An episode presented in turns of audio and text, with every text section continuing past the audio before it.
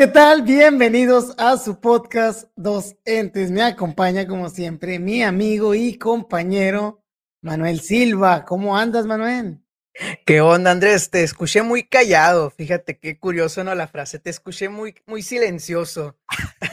¿Qué onda? Sí, sí, este, la introducción, ya sabes, a veces eh, problemas técnicos y pues bueno, vamos dándole. El día de hoy tenemos el episodio 58. ¿Cómo lo ves? Así no, es 58, no va, vamos, este, hace 58 capítulos que iniciamos este proyecto de docentes y pues el día de hoy seguimos con una serie similar, este, parecida a lo que vimos el, el episodio anterior. El episodio anterior platicamos acerca de cosas que anteriormente eran bien vistas y que ahora pues en la actualidad se consideran como malas. Ahora vamos a ver el caso contrario, cosas que actualmente eh, ¿cómo era? Así que anteriormente. Cosas que antes eran mal vistas y ahora digamos que son aceptadas o son buenas incluso. ¿no? Así es. Dice, está en redozón el asunto, pero pues eh, si quieres divertirse, vean el episodio pasado 57 y este el 58, pues es como que la segunda parte, ¿no? Es la, la secuela de ese episodio. Y al revés, más fácil, al revés del episodio anterior. Así es, entonces, eh, pues vamos a tener la misma dinámica. Eh, yo quiero empezar esta vez. Esta vez yo empezaré con, con una de las cosas que creo que antes eran mal vistas. Primero los eh, mayores. Exactamente, empezando por lo general. Eh, anteriormente creo yo que era mal visto y ahora es más aceptado, o hacia allá va la tendencia, los tatuajes, man. Los tatuajes anteriormente eran, eran mal vistos. Todavía la gente mayor piensa que si ves a alguien tatuado, es un marihuano, o es alguien que estuvo en la cárcel, o es alguien que, que realmente en su imagen eh, representa pues algo malo, algo malo. Anteriormente, eh, digo, por eso me refiero a las generaciones más, más adultas, no mayores, adultos mayores. Todavía puede haber gente que, que piense así. Pero hoy yo creo que ya en la media es más aceptado, ¿no? Hay más modas y es pues más aceptado, incluso ya no deben de discriminarte por, por, por eso, ¿no? Entonces eh, el, el tatuaje para mí entra en esta categoría general de antes ser mal visto y ahora no. ¿Tú qué opinas? No, incluso, no, de acuerdo, no, y había ciertos gremios en los que era peor visto que en otros, entre ellos el nuestro, ¿no? De maestros, eh, no recuerdo, y corríjanme si estoy mal, que hasta para ingresar a la, a la normal no debías de tener tatuajes, al menos no tatuajes visibles. Este, y recuerdo mucho, era como un anuncio, un póster, un flyer acerca de un doctor, eh, creo que era de Estados Unidos, este flyer, donde sale el doctor con su bata, este, y tú lo ves, wow, o sea, muy profesional, pero también salía el, doctor sin la bata y estaba lleno de tatuajes en el brazo.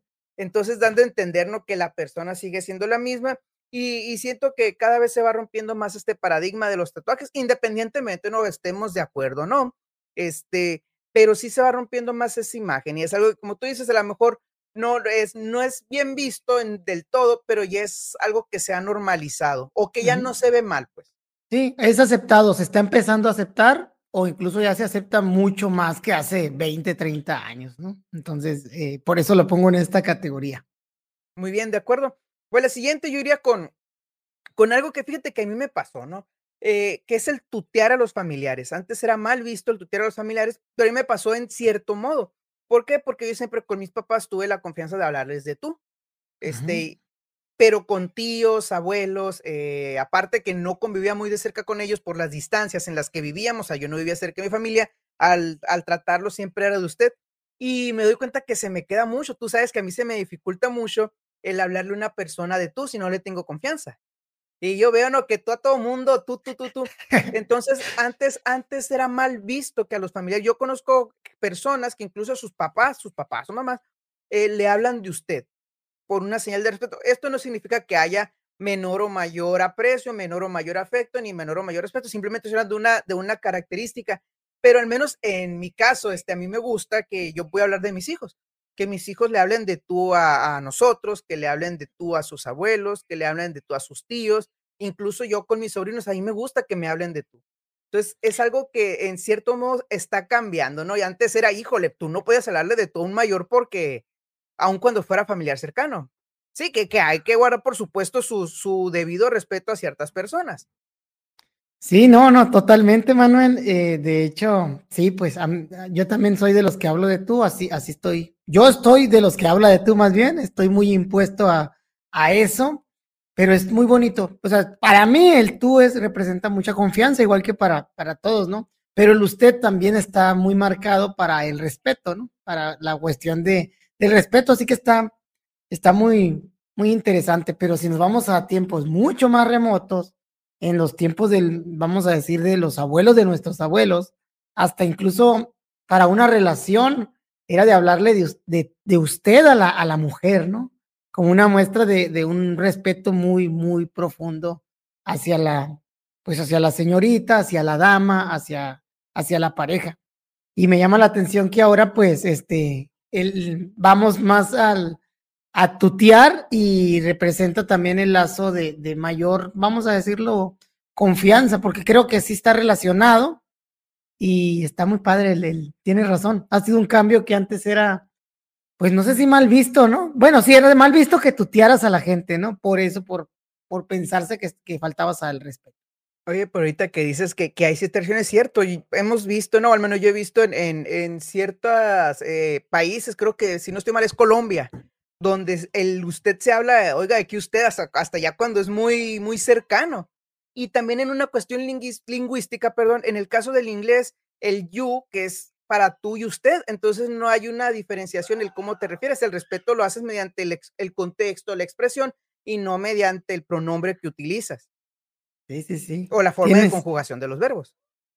Tienes total razón. Un saludo a toda la gente que nos está viendo en el video, ¿no? Les mandamos un saludo como cada transmisión. Entonces, el siguiente, Manuel, mm, tiene que ver también con algo parecido a lo que platicábamos en el episodio pasado. Es el hombre femenino. Anteriormente, eh, atribuirle características y vamos a entrar en este dilema de lo masculino y lo femenino, ¿no? Pero voy a hablar de lo femenino tradicional. El hombre, digamos, que cambiaba pañales, era mal visto y ahora, ahora es mucho más aceptado el hombre, el hombre más, más maternal, digamos, ¿no? Incluso a, a lo, si lo llevas al extremo tóxico, hay algo que le dicen masculinidad frágil, que es como una especie de, vamos a decir, de, de ataque hacia que un hombre no quiera hacer ciertas tareas que pudieran atribuírsele a la mujer por, por ser, por verse mal, ¿no?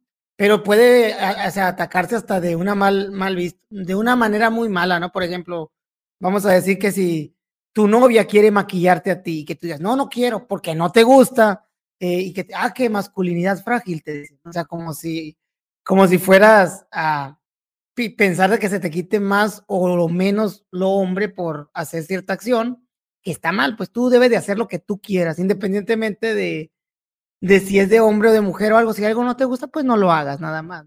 Entonces, eh, yo toqué esta parte del género el, episodio pasado, hoy lo continúo, porque sí, efectivamente pienso que era mal visto que un hombre eh, hiciera tareas domésticas o se fuera por este lado de, de cosas que tradicionalmente se atribuían. Hoy hay un poquito más la balanza a lo compartido, a que el hombre pueda colaborar en la casa, en la mujer también, o que asuman roles totalmente distintos, en el que la mujer sea la proveedora y el hombre esté en casa, o combinado, como sea.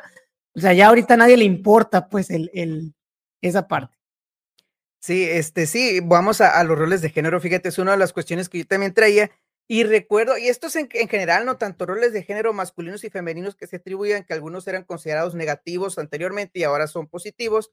Este, recuerdo, no sé si te acordarás tú, Andrés, hace poco de las últimas capacitaciones que tuvimos, nos decía un compañero jefe de sector, eh, estaba platicando, lo que pasa es que ustedes son de las nuevas generaciones, ustedes son de los que sí cuidan bebés, ustedes son de los que sí trapean y de los que sí lavan, ya están igual que mi hijo, nos dijo ese jefe de sector. No nos lo dijo como, como una ofensa, sino, o sea, dando a entender esa o haciendo obvia esa característica, ¿no? De, de, que cómo han cambiado los tiempos y esta cuestión de los roles de género. Y eso es un cambio social, ¿no? Que hemos visto. Sí, sí, sí. ¿Cómo han pasado los años, las vueltas que da la vida? Así es, y saludazos a, a, nuestros compañeros y a todos. Pues tú, Manuel, otra más que tengas. Okay, en vista de los roles de género, eh, hablar de dinero. Había un, un, hay un tabú, o había más que nada un tabú respecto al hablar de dinero en las familias. No voy a hablar en lo general, no sabemos qué tiempos vivimos, sabemos en qué sociedad vivimos, sabemos lo responsable o lo irresponsable que es de hablar de dinero en ciertos contextos y también el, la cuestión pues tener la empatía, ¿no? No puedes, oye, si tú, ay, no vas a hablar, gano tantos mil pesos o tanto con una persona que, que pues no tiene apenas para comer, o sea, quitando esa parte empática, quitando esa parte, pero incluso con la propia familia, el hablar de dinero era un tema tabú.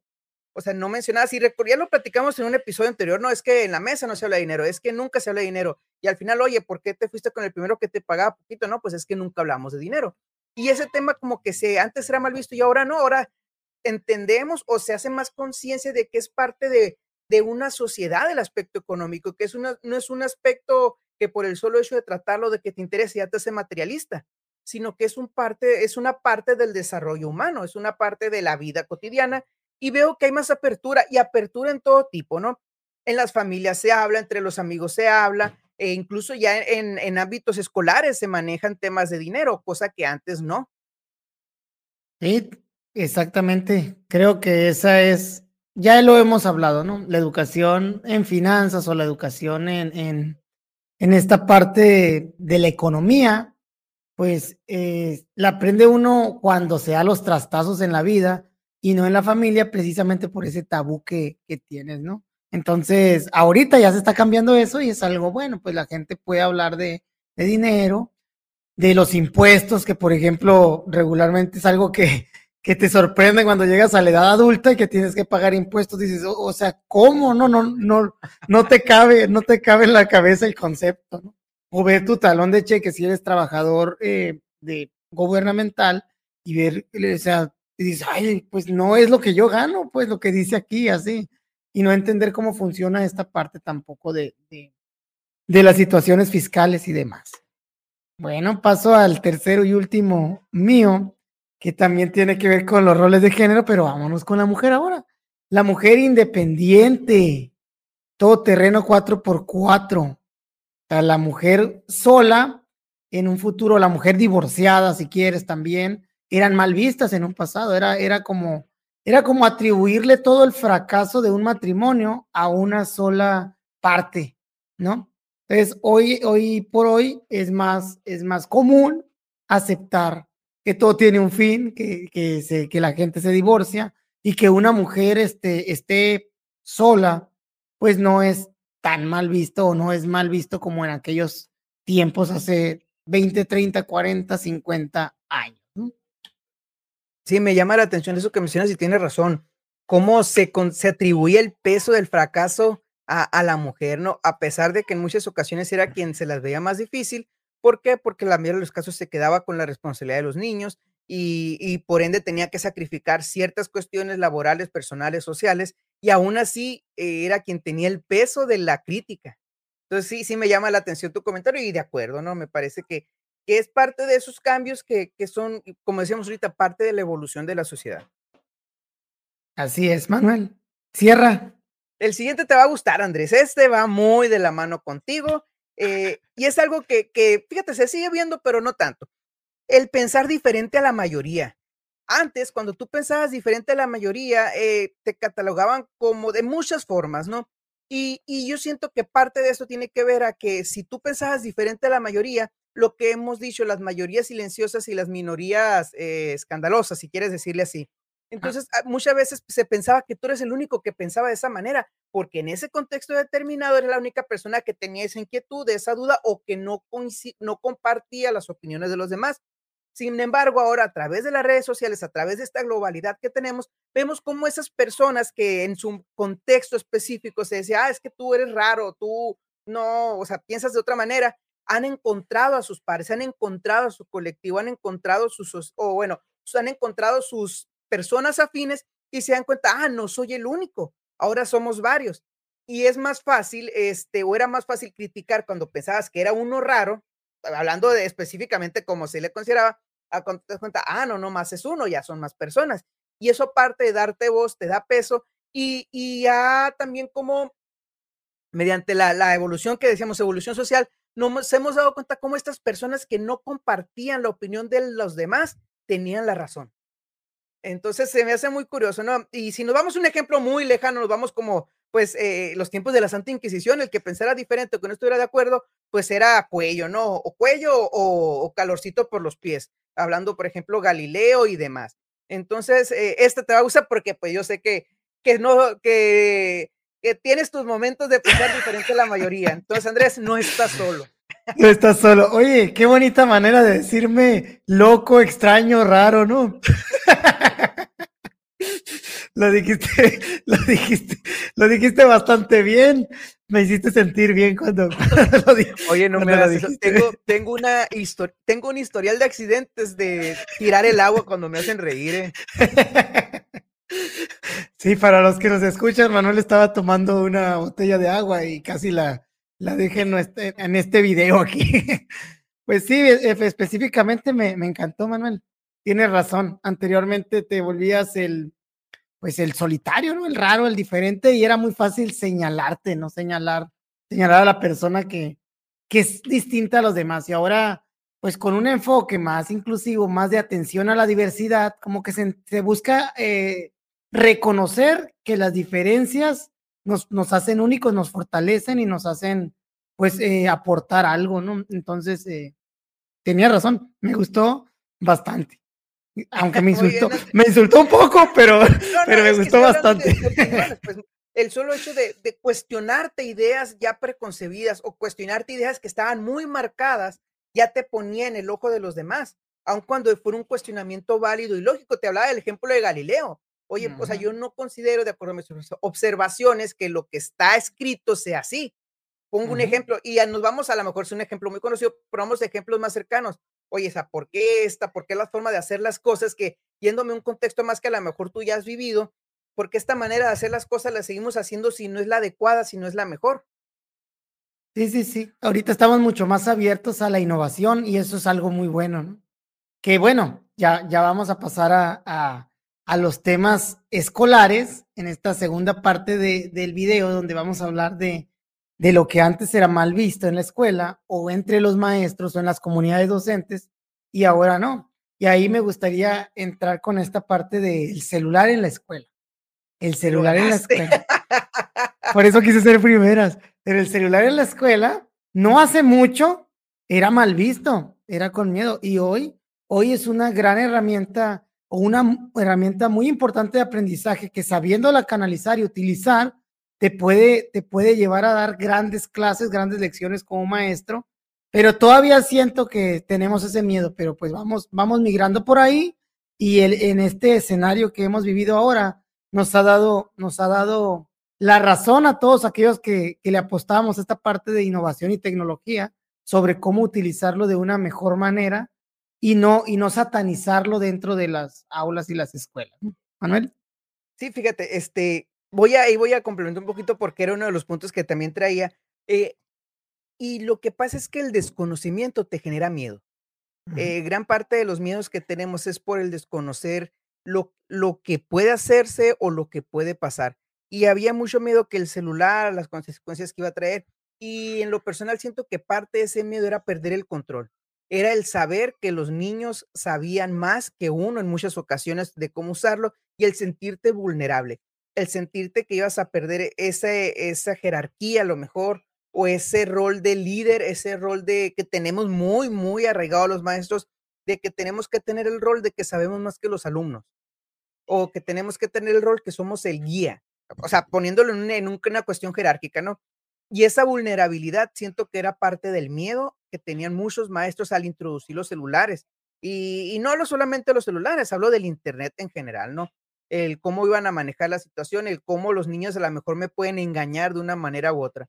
No, no estoy generalizando, hablo de algunos casos en lo personal que conozco. Entonces, como ya ese lo abordaste tú, pues yo me voy con el siguiente. Adelante.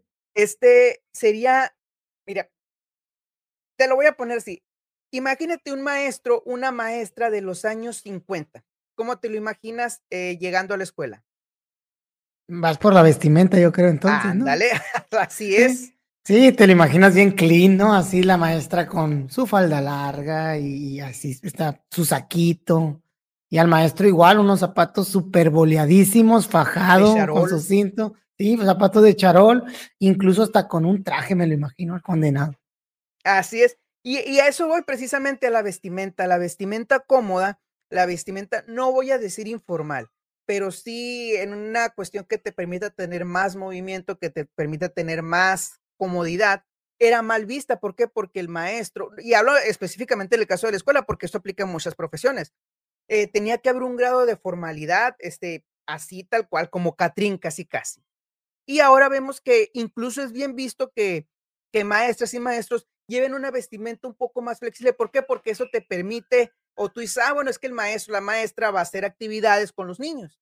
Eh, si trae tenis, eh, entendiendo que se debe mantener un código de vestimenta, eh, que, sea propio, que sea pulcro, pero, o sea, guardando las debidas proporciones, te das cuenta, ah, bueno, viene con una vestimenta que le permite hacer actividades con los niños y con las niñas. E incluso ya se llega a decir, ah, bueno, es que esta maestra siempre viene en tacones o este maestro siempre viene muy formal. Bueno, ya no, ya son como, no son la mayoría, ya vienen a ser contados casos muy identificados. Ojo, no se ve mal a quien asista de esa manera, pero ya tampoco se ve mal al que asista con una vestimenta más cómoda.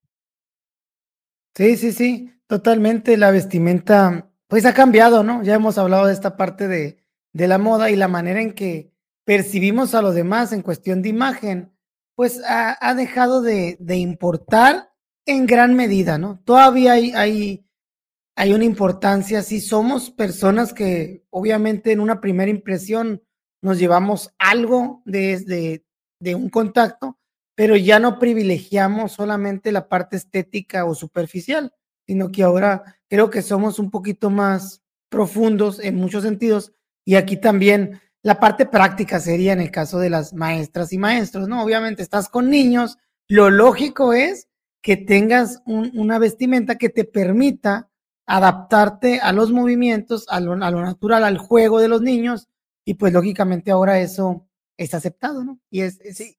Y más, y más en los casos, fíjate, de maestras y maestros de preescolar y de primero y segundo grado. Yo siento que es más visible ahí porque, por ejemplo, te pongo el caso, de, yo lo he comentado muchas veces, mi esposa es maestra de preescolar y yo veo que realmente necesita llevar una vestimenta cómoda. Incluso ya las, muchos jardines tienen su uniforme de camisas polo, de acuerdo al día y demás, ¿no? Ya cada, cada, el kinder tiene su organización o cada jardín preescolar tiene su organización, pero ya priorizan esa parte también, pues de tener un código de vestimenta, pero que les permita ser cómodo y flexible. Muy bien, adelante. El siguiente ya lo hemos comentado también aquí y también tiene que ver, Manuel, con la parte superficial, ¿no? Que es lo que estamos comentando. Es el cabello largo en los hombres. Sí, el cabello largo en los hombres, digo sin raspar muebles, es, eh, anteriormente era muy, muy mal visto en las escuelas porque teníamos un enfoque pues muy militarizado de, de, la disciplina en las escuelas. Todavía creo que se está luchando en muchas escuelas por eso, pero yo creo que la tendencia es hacia dejar de preocuparnos por ese aspecto. Incluso ya hay niños, por ejemplo, que tienen el cabello largo porque pues así los dejan sus papás o así lo deciden y ellos, eh, los padres abogan por ellos por la cuestión de que no tiene nada que ver la cuestión mm, del aprendizaje con los niños, con si tienen o no el cabello de una manera o si de una manera u otra se visten también. Es la parte de la superficialidad otra vez, pero aplicada a los alumnos y específicamente en el cabello, que es un tema sensible para mí y ya sabrán por qué. Fíjate, yo, yo aquí entro en conflicto, no en conflicto, no, sí, sí quiero comentar mi experiencia este, pues yo normalmente, y, bueno, no nos tocó conocernos, pero yo desde los tiempos de la prepa, pues sí he sido más rebeldón, ¿no? Y a mí me gusta usar el, o yo soy del pelo o muy corto o muy largo. Mi pelo es ondulado, es chino. Entonces en la prepa yo me acuerdo que el pelo lo traía casi hasta los hombros. Y cuando yo entro al normal, pues yo entiendo a dónde entro. Y yo de ahí en adelante empiezo a usar el pelo corto. Eh, pasa el tiempo, sigo como maestro, nunca utilizo el pelo largo, y ahí llega este periodo de pandemia. Siempre me ha gustado, como te digo, el pelo largo, pero pues yo entiendo que al ser maestro tenía que guardar un código, o al menos eh, es, es parte de lo que traemos muy arraigado. Pasa esta cuestión de la pandemia y mi esposa le deja crecer el pelo a, a mi hijo más grande. Entonces yo en un acto de solidaridad, pero con mi hijo le digo, bueno, pues lo voy a traer como tú. Y sí, los traemos igual, este, y yo decía, bueno, cuando regresemos a presencial, eh, me lo voy a cortar. Se lo corta mi hijo. Y realmente veo, aparte, yo, me, yo he dicho, yo me lo dejo porque es la cosa más fácil, más práctica del mundo, pero también veo esa cuestión de por qué, o sea, por qué, en qué afecta, en qué Ojo, ya antes de esto yo había visto maestros que tenían el pelo largo y en ningún momento, porque yo entiendo que es una cuestión de, eh, de discriminación, tanto para niños, para maestros, pero también yo voy a esa parte. A nuestro hijo, nosotros se lo cortamos porque él va a ir a una escuela en la que tiene que seguir reglas, en la que tiene que seguir normas, en la que es un niño que está en un proceso de formación. Eh, nosotros sí fuimos muy, muy, o sea, esa parte siempre la tuvimos clara. Lo va a traer largo mientras esté en la casa, mientras no vaya a la escuela, y cuando vaya a la escuela, queremos también que aprenda a seguir normas. Y en algún momento, que esto ya lo checamos, ¿no? No Una persona con cabello larga no, no puede subir, este, seguir normas. No, sí, pero yo me refiero en el caso de un niño. Yo estoy hablando en el caso de un niño donde queremos tener ese Igual en el niño. Sí, o sea, entonces tú estás yendo a un lugar donde hay reglas, donde parte del reglamento escolar no lo especifica como tal y el reglamento escolar puede estar eh, desfasado en relación a ciertas cosas pero también nosotros, o sea, al menos eh, esa es una cuestión familiar, no, no lo estoy hablando del lado de la normatividad. Tú vas a un lugar, tienes que aprender a cumplir las reglas, te gusten o no te gusten. O sea, eh, empezando esa parte de formación en nuestro hijo. Como te digo, ya grande, y si él quiere estar en la prepa y quiere tener pelo largo y las reglas así se lo permitan, adelante. Nosotros por esa cuestión de aprender también a inculcar esa, esa cuestión formativa. A lo mejor habrá quien diga, no, ¿por qué? Y cómo el, el tú de grande y todo. Bueno, también esa es la cuestión. O sea, hay cuestiones que de niño se pueden hacer y que de grande no. Y yo he sido muy enfático y tú lo sabes con la cuestión de que hablarnos desde la integridad. Yo no le puedo decir, oye, no hagas lo que yo hago. En esta cuestión, si yo tuviera esta cuestión del, del tener que cumplir una norma del pelo corto, con mucho gusto me lo, o sea, no es algo que a mí me afecte el, seguir las normas o el seguir las reglas. Sí, hay una frase, hay una frase que dice que cuando las leyes son injustas, lo correcto es desobedecerlas. Mm, sí. Sí, bueno, sí, es que yo me estoy yendo mucho al lado de la formación de un niño. Sí, pues. estás, estás yéndote a ese lado, ¿no? Yo no concuerdo contigo realmente, ¿no? Porque yo sí pienso que, yéndome al otro lado, que si a un niño mm, le gusta o sus, a sus padres les gusta y lo, y lo prefieren así, no creo que esté ligado ni a la disciplina ni al... Siempre y cuando el niño siga las reglas, para mí, ¿no? O sea, si tenga el pelo largo, corto. O sea, las reglas tienen que ver, para mí las reglas tienen que ser con la convivencia, o sea, no le vayamos a permitir que golpee a otra persona, que le grite o ofenda, que discrimine, que haga. Esas partes, las reglas tienen que estar enfocadas en la relación, pero en cómo te vas a vestir, qué, qué tienes permitido tener en tu cabello. y no sé, ahí, ahí a mí sí me hace muchísimo ruido, inclusive, no sé, es un, por, eso entro en conflicto, porque parte de mí sabe que, que, lo que tú dices es correcto, pero la otra parte de mí tiene muy arraigada la otra cuestión. Sí, sí, sí. Pues qué bueno que, que observes tus creencias y las pongas ahí a, a discusión, ¿no? Yo sí también, o sea, igual entro en eso, porque al final de cuentas, a veces no sé, no debes de pelear cosas que a lo mejor te, te traen un mayor problema, pienso yo, que, que lo que se va a beneficiar la, la, la persona, ¿no? Entonces, hacer pasar a un niño por un proceso de lucha de ese tipo, por creencias que tienes tú como papá, pues a lo mejor y no es lo correcto, ¿no? Entonces, sí, entiendo también esa, esa parte, ¿no? Pero sí me hace bastante ruido y tiene mucho que ver con lo que dijiste hace rato, con, con el pensar diferente, ¿no? Tal vez, o adelantado. Pues sí, estuvo, Es curioso que, que tenemos muy arraigadas esas cuestiones, al menos no sé, no sé si a ti te pasa, y ahorita lo decías de los tatuajes, este, ahorita lo decías de, de, también de, te decía cuando entramos a la normal, pues uno a lo mejor ya trae tan, tan esa parte tan formada o tan arraigada que le es difícil. Aun cuando sabes que no hay, o sea, que no hay un impedimento, que no hay una repercusión, pero es parte de, y esto, esto a lo mejor aplica también con la forma en que tú te crías desde niño o en la forma en que tú te desarrollas para muchas otras cuestiones.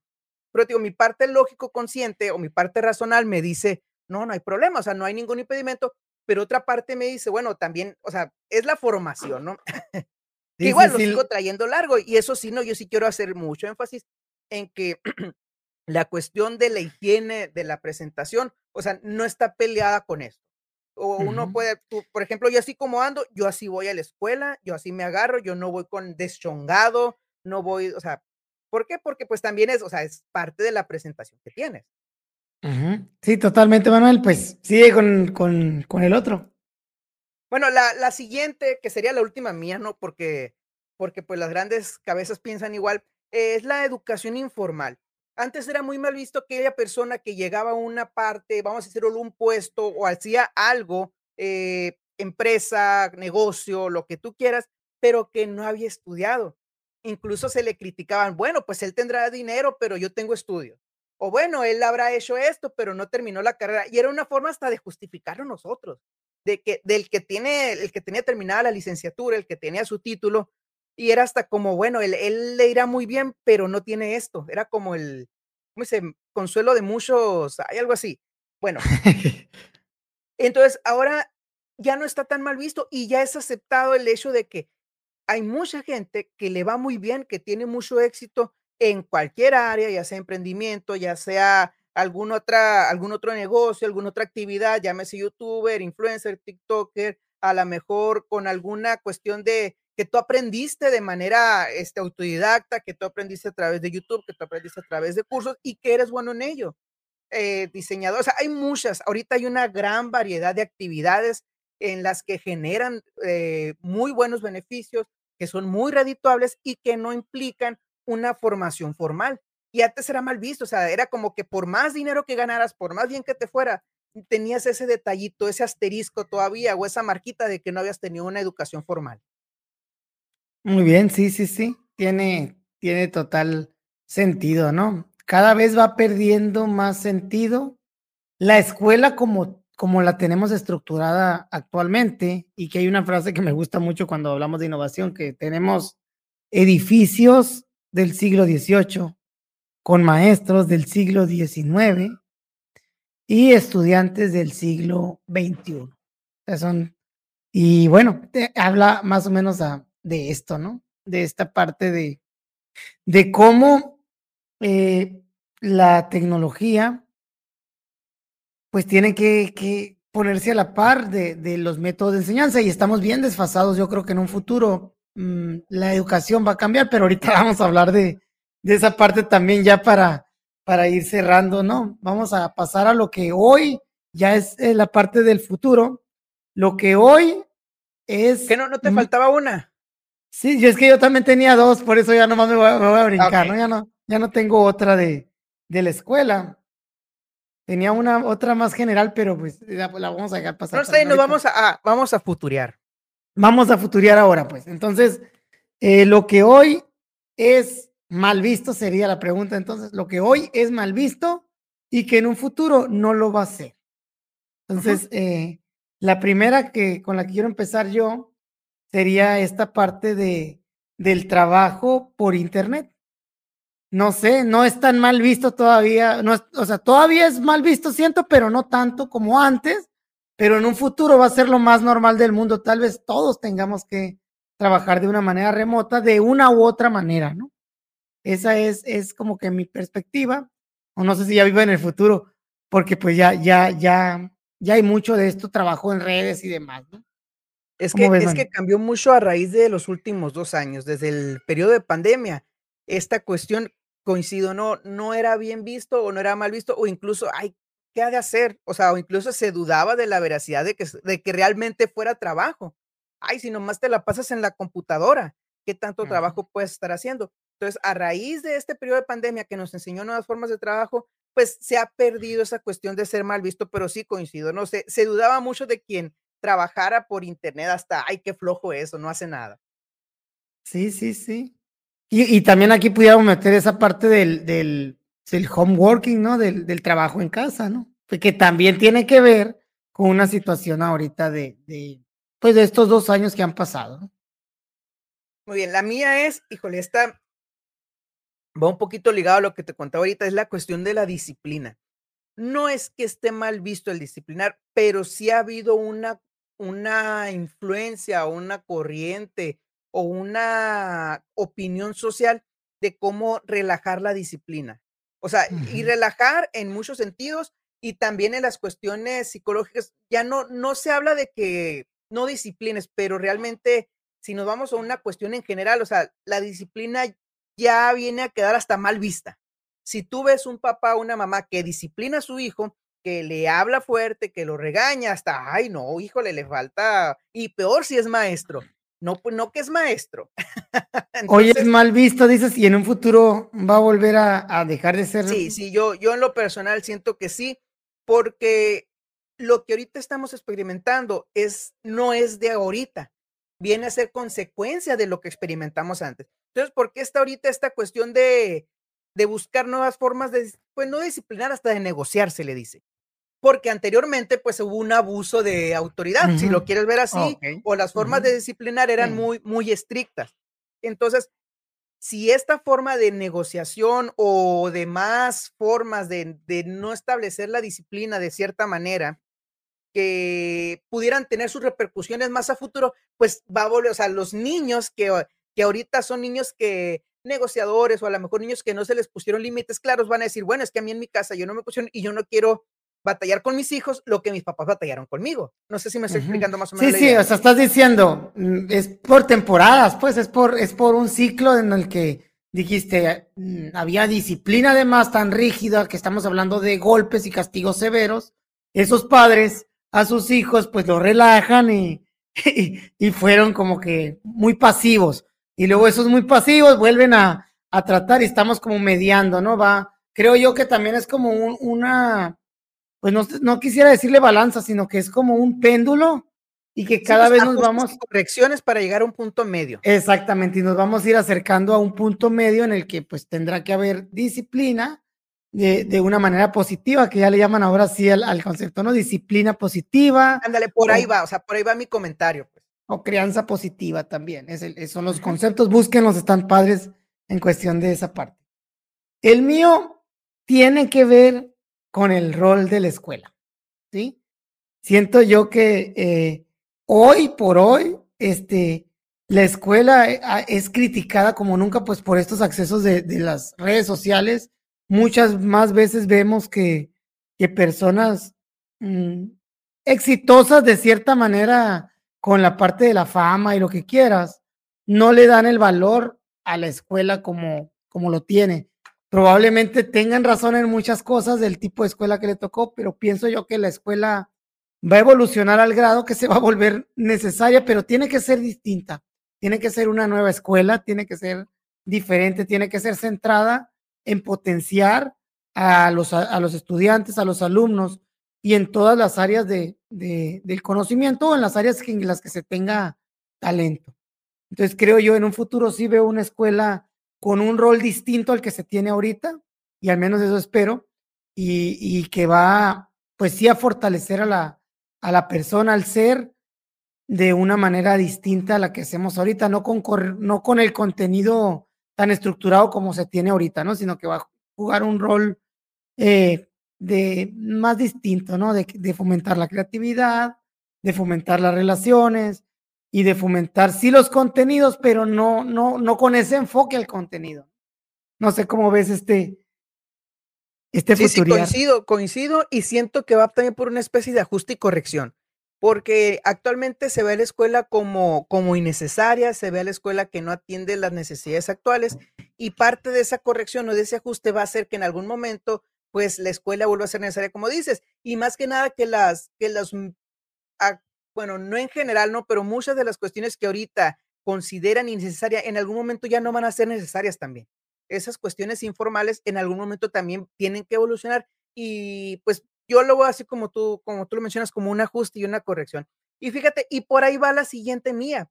Mm, actualmente las nuevas formas legales de hacer ingresos, de ser redituables, de generar dinero, eh, que no apliquen estudios, o un poquito de la mano de lo que mencionamos anteriormente que no apliquen estudios formales son mal vistas. Como te decía, ahorita se critica, es que es TikToker, es que es YouTuber, es que es trader, es que es, o sea, todo aquello que no implique una, una enseñanza formal, todo aquello que, que pues no, no quiero decir que, que sea más exitoso que los que tuvieron enseñanza formal, se ve mal. O sea, y en un futuro yo siento que va a ser al contrario. Se van a, se van a priorizar las habilidades y las competencias más allá del documento. Mm, ok, sí. Sí, sí, me parece. ¿Y crees que tú que la, que la escuela vuelva a tener ese rol de, de, de hacerlos competentes? Porque ahorita mucho de lo que se dicen es que buscan, buscan la, la formación de este tipo, por otro lado, porque no se ofrece en la escuela. Sí. Sí, y va parte de esta evolución. Eh, no quiero, no quiero desearte mentiras, pero si no estoy mal, había una cuestión, lo vi, y digo, no me acuerdo qué empresa, según yo era Google, donde no es Google, Facebook, una de esas grandes, no, no recuerdo cuál era, donde ya no te piden el título universitario, sino que te evalúan de acuerdo a tus capacidades, de acuerdo a tus habilidades, de acuerdo a tus competencias, y con base en eso es como, como te eligen, ya no tanto con el título de tal universidad o esto. Como te digo, es, no recuerdo el dato específico para no mentirte, pero por ahí va. Y va de esa mano también, o sea, si la escuela quiere realmente ser necesaria, pues tiene que evolucionar y tiene que volverse necesaria. Incluso fíjate que a veces el título te estorba ahorita en la actualidad. O sea, te estorba en qué sentido, en que, en que a veces el trabajo que, que están buscando mm, te vuelve como sobre, ahorita creo que te sobrevalora o sobrecompetente el título, pues de cierta manera. Dicen, es que yo no le puedo pagar a un licenciado hay mucho trabajo que, que no significa que esté mal o no, sino que piensan que, por ejemplo, va a estar por mientras. Ah, dices que vienes tú por mientras, agarras algo, porque el licenciado pues anda, anda buscando algo más estable o más a su nivel. Y bueno, está interesante la crítica. Sí, y en una cuestión de practicidad, vamos a decir, tú invertiste en tu licenciatura en una buena universidad, tú invertiste en tu maestría y tú invertiste en tu doctorado. Por supuesto que tú estás esperando que, se, que esa inversión te genere cierto tipo de, de retorno, ¿no? Ahora, si tú como dueño, como empresario, como tú quieras, vas a contratar y ambas personas te van a cumplir una función similar, ¿a quién vas a escoger? Aquel que te va a solicitar menos porque su inversión no fue tanta, tiene un título y, probablemente lo que sabe lo sabe por una cuestión informal o aquel que tiene los demás estudios y que tienes que también pagar eso que estás contratando. O sea, y es donde también esa parte que es sobrecalificado para el desempeño de una, de una función o de un trabajo. Sí, definitivamente. Bueno, pues ya no sé, yo ya no tengo otra más, Manuel, tú tienes una más, una última, para que vaya cerrando. Esta, esta, híjoles, fíjate que en algún momento hasta lo llegué a pensar como un propósito, pero la no me lo planteé como un propósito. Mm, actualmente lo políticamente incorrecto está mal visto. Hemos caído en un punto donde todo lo que se tiene que decir lo tienes que decir con pincitas para no meterte en problemas. Hemos priorizado el, el que nadie se sienta ofendido, el que tus palabras no se puedan malinterpretar a la claridad de ideas. Entonces, siento que hemos llegado a ese punto. Eh, por supuesto que yo también insisto, a lo mejor con este término de las correcciones y los ajustes, tiene que haber esa corrección y ese ajuste, porque no puede ser que tu, tu opinión sea censurada porque alguna persona lo pueda malinterpretar. Y es así que nos damos cuenta que tú planteas una opinión, tú la dices, es lo que tú crees, no lo haces con ninguna cuestión ofensiva, pero si alguna persona, ay, es que eso a mí me ofende, o es que esa cuestión no se escuchó bonito, ya tienes que salir a, a disculparte. Entonces, estoy hablando de aquellos comentarios sin mala leche, como se dice, o sin mala fe, porque si hay comentarios ofensivos. Yo estoy hablando de aquellas cuestiones que es una idea que no busca ofender a nadie, pero como no es políticamente correcto, pues ya la tienes que, la tienes que censurar, tienes que pedir disculpas o mejor te la guardas. Y no sé si te ha pasado, a lo mejor, y hasta esto nos aplica a nosotros como funcionarios públicos y como maestros. ¿Cuántas opiniones tienes que no son políticamente correctas decirlas o que van en contra de la de lo que ahorita generalmente o de lo que de lo que se escucha bien y si tú las dices sabes que tu trabajo está en riesgo y no hablo incluso no hablo siquiera de, de, cuestiones fundamentales o no hablo de cuestiones este muy profundas, hablo de cualquier comentario. Sí, sí, sí. Y o sea, ahorita está muy vigente y tiene razón esta parte de la cultura de la cancelación, ¿no? Que tiene que ver con esta parte de, de lo políticamente correcto y de que si agarras a alguien diciendo o haciendo algo que, que sea políticamente incorrecto, pues le aplicas esta parte de la, de la cancelación. O sea, si tú te ofendes y, o, y ofende a mucho, te vuelves incendiario y te linchas a esa persona por una opinión o por un punto de vista, ¿no? ¿Y sabes qué me parece peor? Que nosotros propiciamos eso. Es que te voy a ser sincero, yo conozco mucha gente que se queda callada. Sí, sí, no, yo me refiero al contrario. O sea, lo peor es que nosotros propiciamos eso al sentirnos ofendidos por cosas que no deberíamos. Te voy a poner un ejemplo, y este, si no, pero también, bueno, dile, dile.